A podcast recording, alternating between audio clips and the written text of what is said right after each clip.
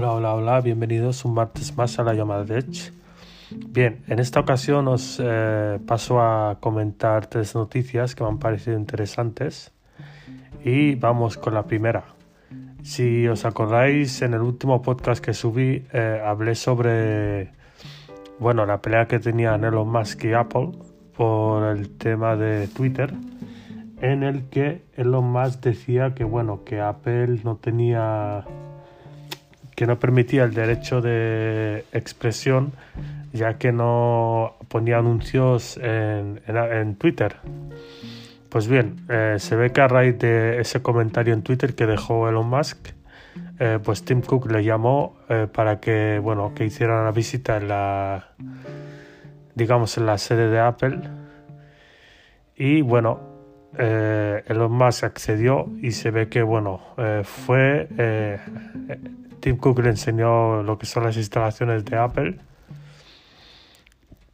Y unas horas después, pues Elon Musk agradecía a Tim Cook eh, bueno, el hecho de que le hubiera enseñado las, las instalaciones de Apple, lo que significa que, bueno, que en principio se han hecho las paces, eh, ya todo está bien entre ellos y, bueno, y eh, bueno, en Twitter pues volverá los anuncios de Apple, volveremos a verlos. Así que bueno, en principio, como os digo, ya está todo arreglado entre ellos dos. Veremos lo que dura, porque no es la primera vez que Apple y Tim Cook, perdón, Apple y Elon Musk discuten por algún tema, o sea que veremos en qué acaba todo esto.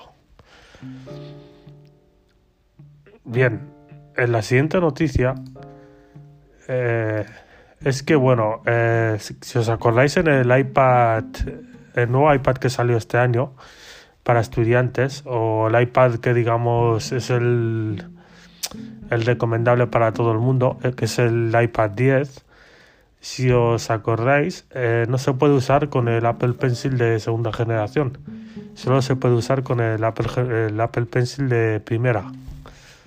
Bien, eh, muchos nos preguntamos que por qué, eh, siendo una tablet del 2022, con el último chip y un diseño así renovado, que tuviera el primer Apple Pencil en vez del segundo, pues no, no tenía mucho sentido, ¿no? Pues bien, eh, en el medio iFixit, que bueno, para los que no lo conocéis, iFixit tiene un canal de YouTube que se dedica a, a desmontar los dispositivos de Apple y de otras marcas y enseñando sus interiores, tanto batería, la capacidad de las baterías, procesadores y demás. Pues bien, han desmontado el iPad 10 y por fin nos han comentado por qué no se puede utilizar un Apple Pencil de segunda generación y tenemos que usar el Apple Pencil de primera generación.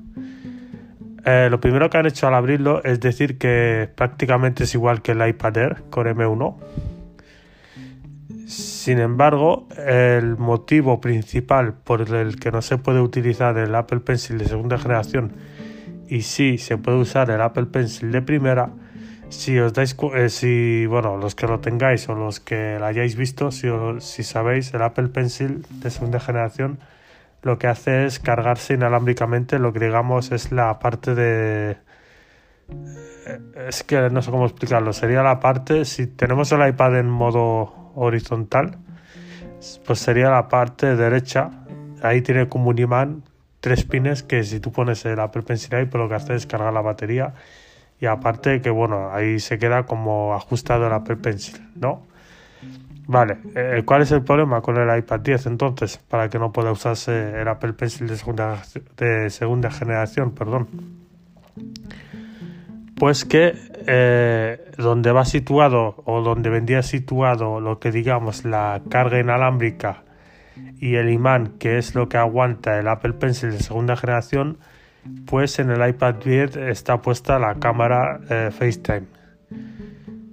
O sea, ese sería el motivo principal por el que el Apple Pencil de segunda generación pues no se puede usar en un iPad 10 mi reflexión sobre este tema, hombre, eh, todos los que tenemos un iPad, que seguramente la mayoría tengáis, o hayáis tenido o lo hayáis probado, eh, sabéis que es un dispositivo fabuloso, pero un fallo que tenía y bueno, y que sigue teniendo en iPad actuales, menos en el iPad 10, es el, la posición de la, de la cámara FaceTime.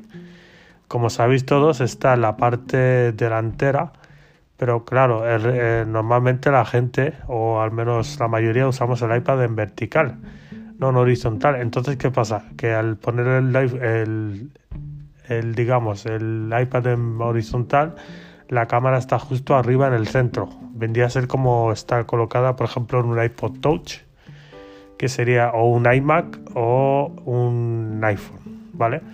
¿Cuál es el problema? Que cuando tú lo pones en vertical, claro, esa cámara no está centrada porque esa cámara pasa a estar en la parte izquierda. Aunque bueno, Apple lo ha arreglado en las últimas actualizaciones con el seguimiento del sensor, que, no es otra cosa que cuando tú haces un FaceTime, la cámara, digamos, eh, sigue tu cara para que siempre estés centrado, pero bueno, eh, es un fallo. Es un fallo que los dispositivos antiguos, por ejemplo como el mío, que no tenemos la última versión de iOS y no tenemos un iPad Pro, creo que solo era en este modelo y en el Air, que tienen esta opción de seguimiento de, cámara, digamos, pues la videollamada pues centrada no quedaba. O sea, te tienes que poner de una forma, digamos, antinatural para poder centrarte en el, en el encuadre de, la videollamada, ¿no? Bien, eh, lo que han hecho en este iPad 10 es solucionar eso, poner la cámara en el centro para que cuando tú estés en modo vertical, pues la cámara te quede justo centrada. ¿Qué han tenido que sacrificar ahí? Entonces, pues el lápiz, digamos el Apple Pencil, porque al poner la cámara ahí, pues el Apple Pencil lógicamente no puede cargarse, porque el, digamos el imán que carga la batería del Apple Pencil y lo mantiene ahí apoyado, pues no puede colocarse ya que está la cámara.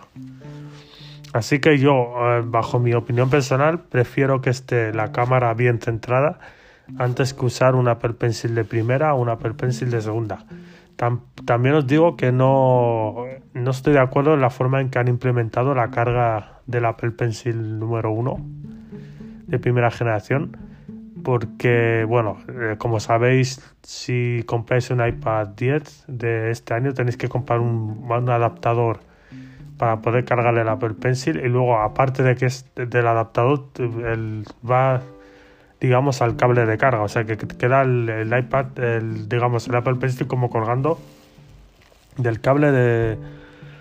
O sea, colgando del cable de carga. Aparte que al cable va añadido el adaptador, que es lo que va al iPad. O sea, un, un rollo muy raro para cargar el iPad. Que tampoco es la solución. Pero bueno, que los motivos principales pues son estos. Y bien, pasemos a otra noticia y es, eh, eh, hablemos de iOS 16.1.2, que es la versión que actualmente tenemos ahora mismo. No sé si, sé que en esta semana va a salir iOS 16.2 directamente, pero no sé si, era, si será hoy martes. A Sabéis que siempre las actualizaciones de Apple eh, salen sobre las 7 y cuarto o así bien, si tenemos suerte y se actualiza ya a las 7 y cuarto, bien, si no, sé, que en esta semana sale la actualización. ¿Qué problema tiene iOS 16.1.2? Pues dos problemas básicamente y dos problemas muy graves. ¿Vale? El primer problema, que bueno, que esto ya lo arrastraba iOS 16.1.1, era el tema de la batería. Eh, la batería se drena mucho eh, yo he notado una bajada significante en mi teléfono de batería. Sé que con amigos míos que tienen iPhone 12 también me han comentado eh, que, está, que la batería no dura igual que duraba, por ejemplo, con iOS 15. Y estamos hablando de que son versiones oficiales, no estamos hablando de, de iPhones con versiones beta. O sea, nos estoy hablando de la versión oficial de iOS 16 pues eh, tanto yo como mis amigos hemos notado un, pues una bajada importante de, rendimiento de la batería. Eh, pero una bajada, diríamos, de una media hora hora larga. ¿eh? Bien, eso es un problema. Y el segundo que tiene, y este sí que me parece un poco más grave, es la cobertura. Si, sabéis, si os habéis dado cuenta, todos los iPhone o casi todos los modelos, la cobertura se baja, pero baja de forma radical. Os estoy hablando de que yo, por ejemplo, tengo, estoy con Orange y a mí en el metro, cuando yo voy al trabajo, hay momentos en que directamente me pone sin servicio. O sea, es inaceptable que estamos hablando de una que, es Orange, o sea, que es una compañía que, que, no, no, o sea, no es una compañía de estas que no conoce ni Dios, para que tú digas que no, que no, o sea, que el iPhone tiene poca cobertura porque la compañía es tal.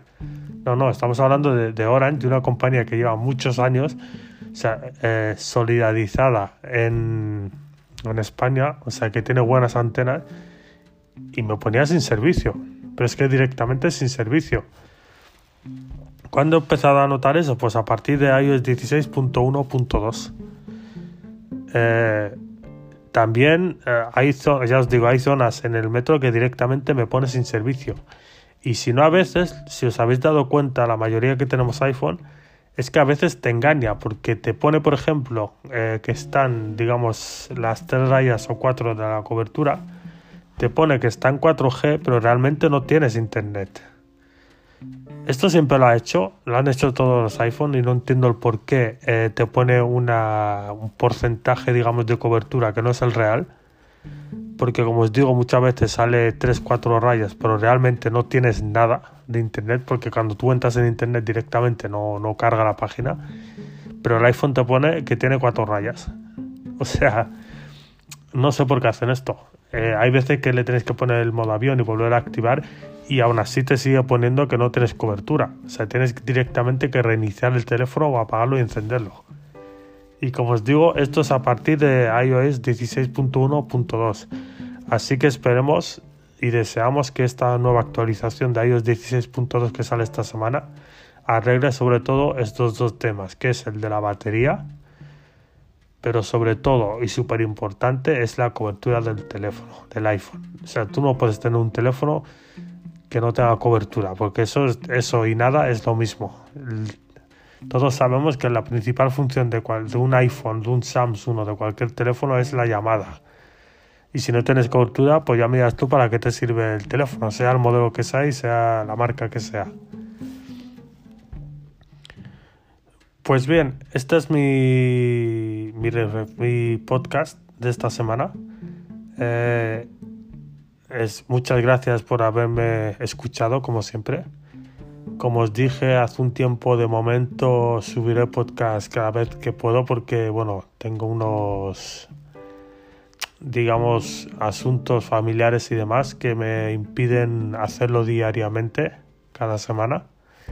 O sea, perdón, hacerlo semanalmente. Pero cuando, bueno, ya esté todo calmado y esté al 100%, volverá los podcasts semanales. De momento lo subiré cuando pueda. Y aún así os digo que muchas gracias siempre por estar ahí apoyando. Gracias.